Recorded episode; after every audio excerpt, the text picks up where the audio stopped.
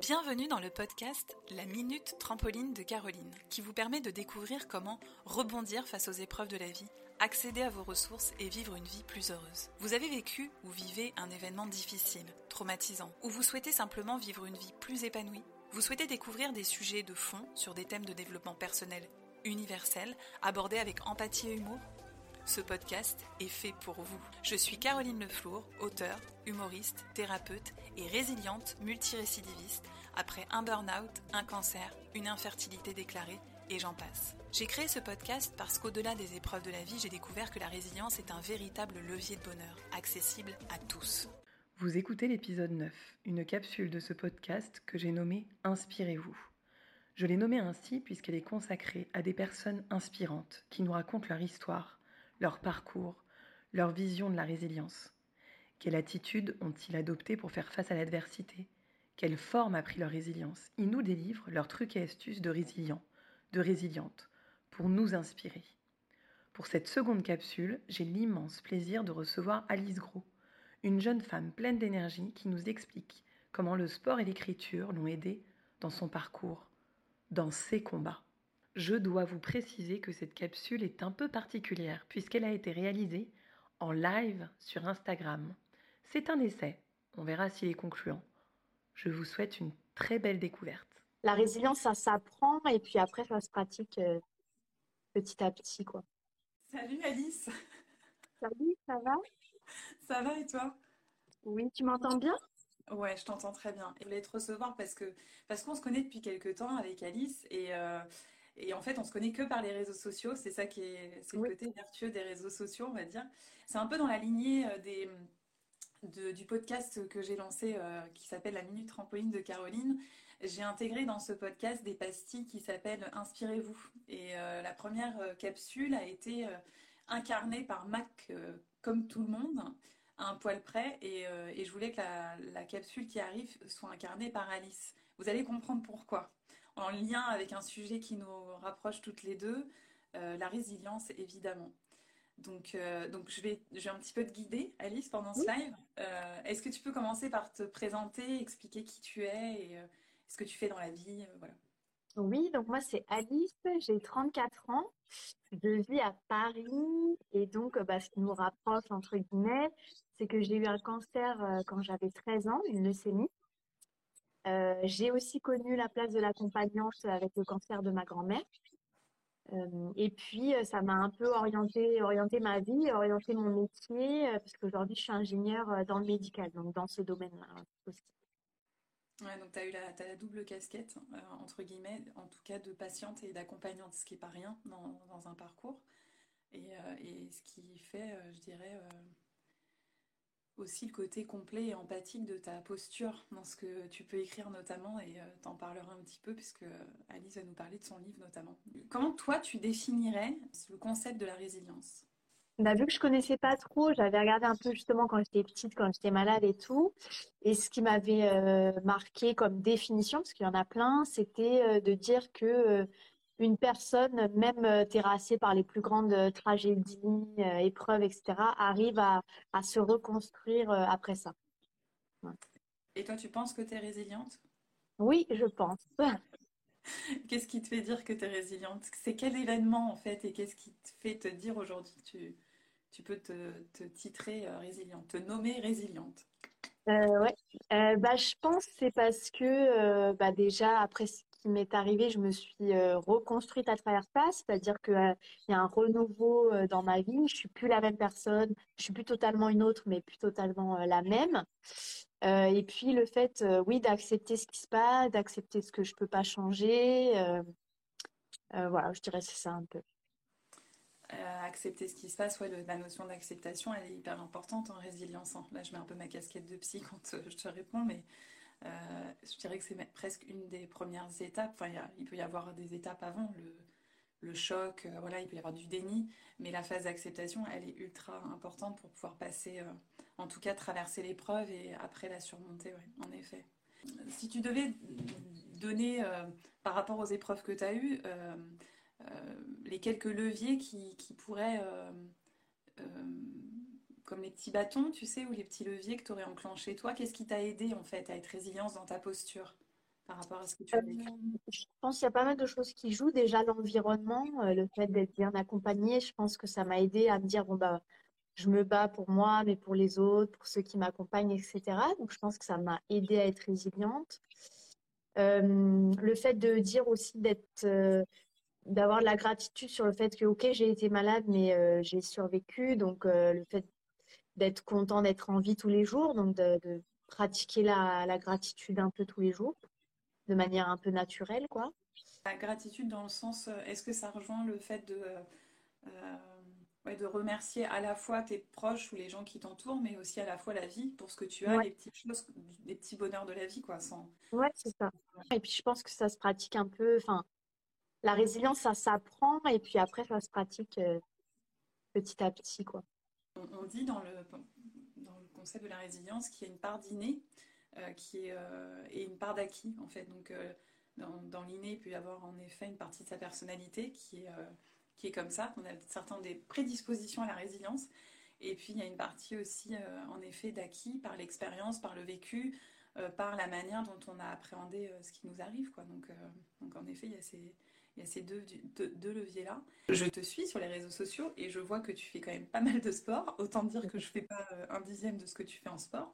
Est-ce que tu peux expliquer quelles sont tes activités par rapport à ça et, et peut-être expliquer ce que ça t'apporte en fait? Est-ce que c'est quelque chose qui, contribue justement à, ton hygiène entre guillemets de vie psychologique et, physique et, à la résilience aussi pas, c'est une question que je me suis posée en observant tes réseaux sociaux. Oui, non, c'est vrai, c'est vrai. C'est, je pense que le sport, ça a été, enfin c'est sûr, ça a été un des piliers pour moi de ma reconstruction, dans le sens euh, bah, réapprivoiser mon corps, prendre confiance en lui, etc.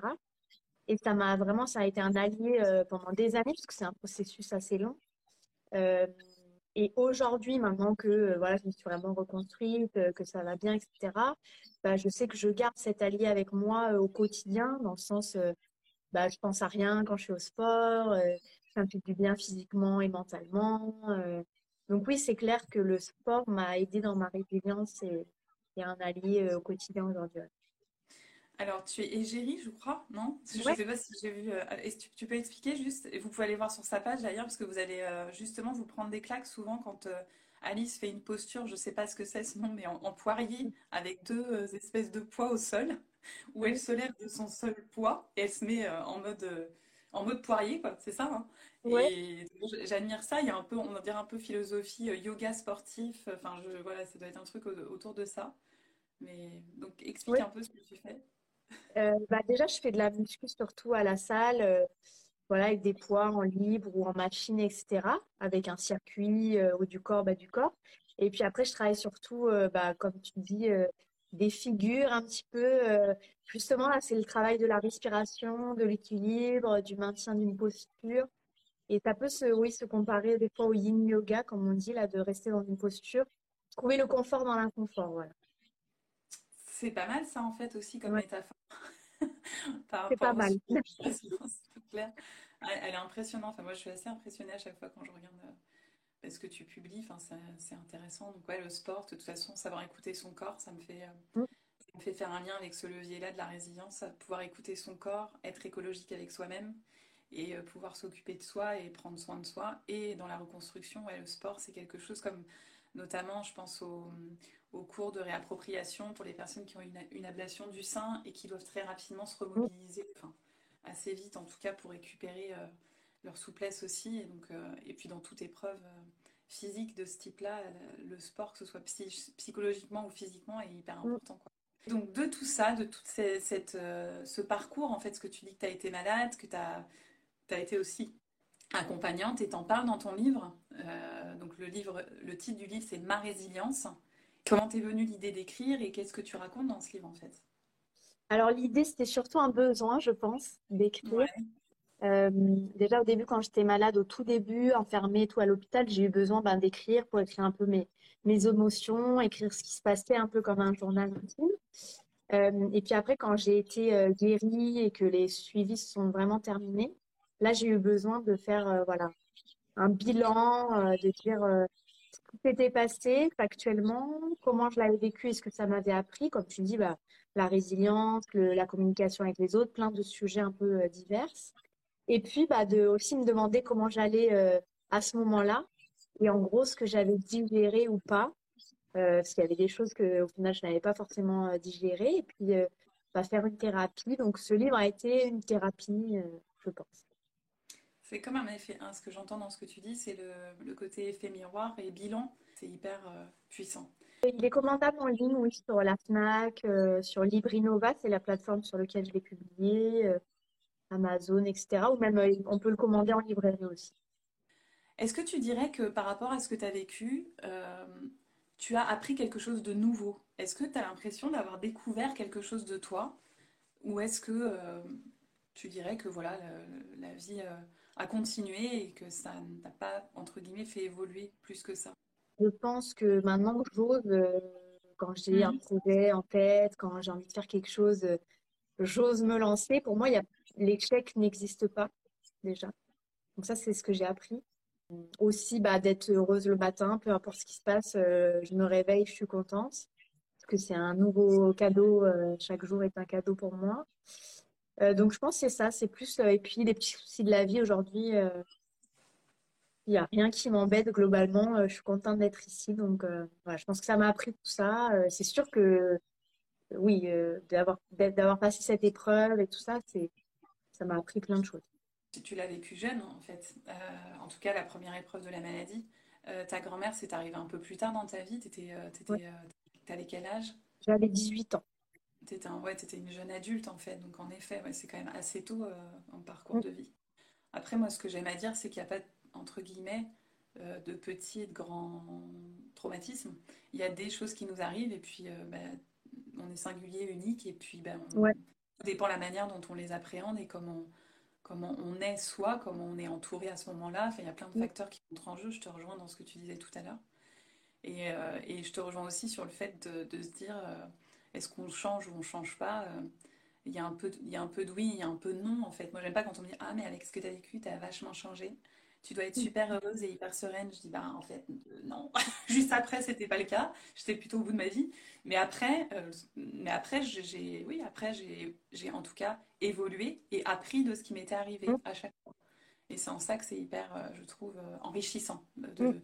Et, et, troisième chose que je voulais souligner dans ce que tu as dit, c'est le, le fait de ne pas voir les choses comme des échecs, mais plutôt, et c'est comme ça que je le formule, j'ai exactement la même vision que toi, et je ne savais pas que tu avais cette vision-là. Je vois plutôt les choses comme des leçons, en fait. Qu'est-ce que ça vient m'apprendre et euh, quelles leçons j'en tire? Un échec, qu'est-ce que c'est En fait, on, a le droit de se tromper, on a le droit de se planter. Et il y a une personne je vais, dont je ne vais pas citer le nom, mais je publierai sa phrase en, publication euh, sur les prochaines semaines, qui dit Pour pousser, il faut se planter. Ouais, et je trouve que c'est une phrase qui est assez significative. Euh, donc euh, c'est ouais, assez puissant. Et donc Alice, on avait échangé il y a quelques années, et puis euh, quand j'ai commencé à écrire euh, Résilience-vous et que j'ai commencé donc la, BD que je viens de sortir, en fait j'étais en train d'écrire la BD et j'ai pensé à Alice parce que je me suis dit je vais intégrer des témoignages pour que ce soit inspirant pour tout le monde, parce que c'est bien de connaître les leviers de la résilience, mais s'inspirer c'est hyper important pour moi dans la résilience, je trouve ça hyper puissant. Euh, je, pense que je vais développer en fait ces podcasts et ces lives euh, inspirants. Je, sais que moi, ça m'a énormément aidé, ça m'aide encore sur plein de sujets. Et donc c'est pour ça que j'avais demandé à Alice de, témoigner. Et donc dans le livre, euh, donc Résilience-vous, c'est une BD inspirante et pratique pour surmonter les épreuves. Il y a à la fois l'histoire de Ben, mais il y a aussi des fiches pratiques et il y a aussi 30 témoignages de personnes inspirantes, dont celui d'Alice justement. Et, et, tous les témoignages sont euh, assez impactants, je trouve, et euh, sensibles. Et celui d'Alice euh, particulièrement chouette, parce qu'effectivement, il y a cette double casquette que tu posais au début, de à la fois patiente et à la fois accompagnante, ce qui est une, posture qui n'est pas du tout la même. Mais quelque part, quand on a déjà été patiente, je pense qu'il peut y avoir, même s'il ne faut pas ça pour l'être, mais une, une empathie peut-être un peu plus naturelle face à ce qui se passe. Quoi. Comment t'as pris le fait que je te demande de témoigner dans ce livre-là, dans cette BD Qu'est-ce que tu t'es dit quand je t'ai proposé le projet et pourquoi tu as eu envie euh, de participer en fait? Bah parce que moi, comme tu dis, je trouve que c'est une très bonne idée de donner des exemples de témoignages parce qu'on est tous humains, tous différents. Et comme tu dis, chaque épreuve de notre vie va nous affecter plus ou moins fortement.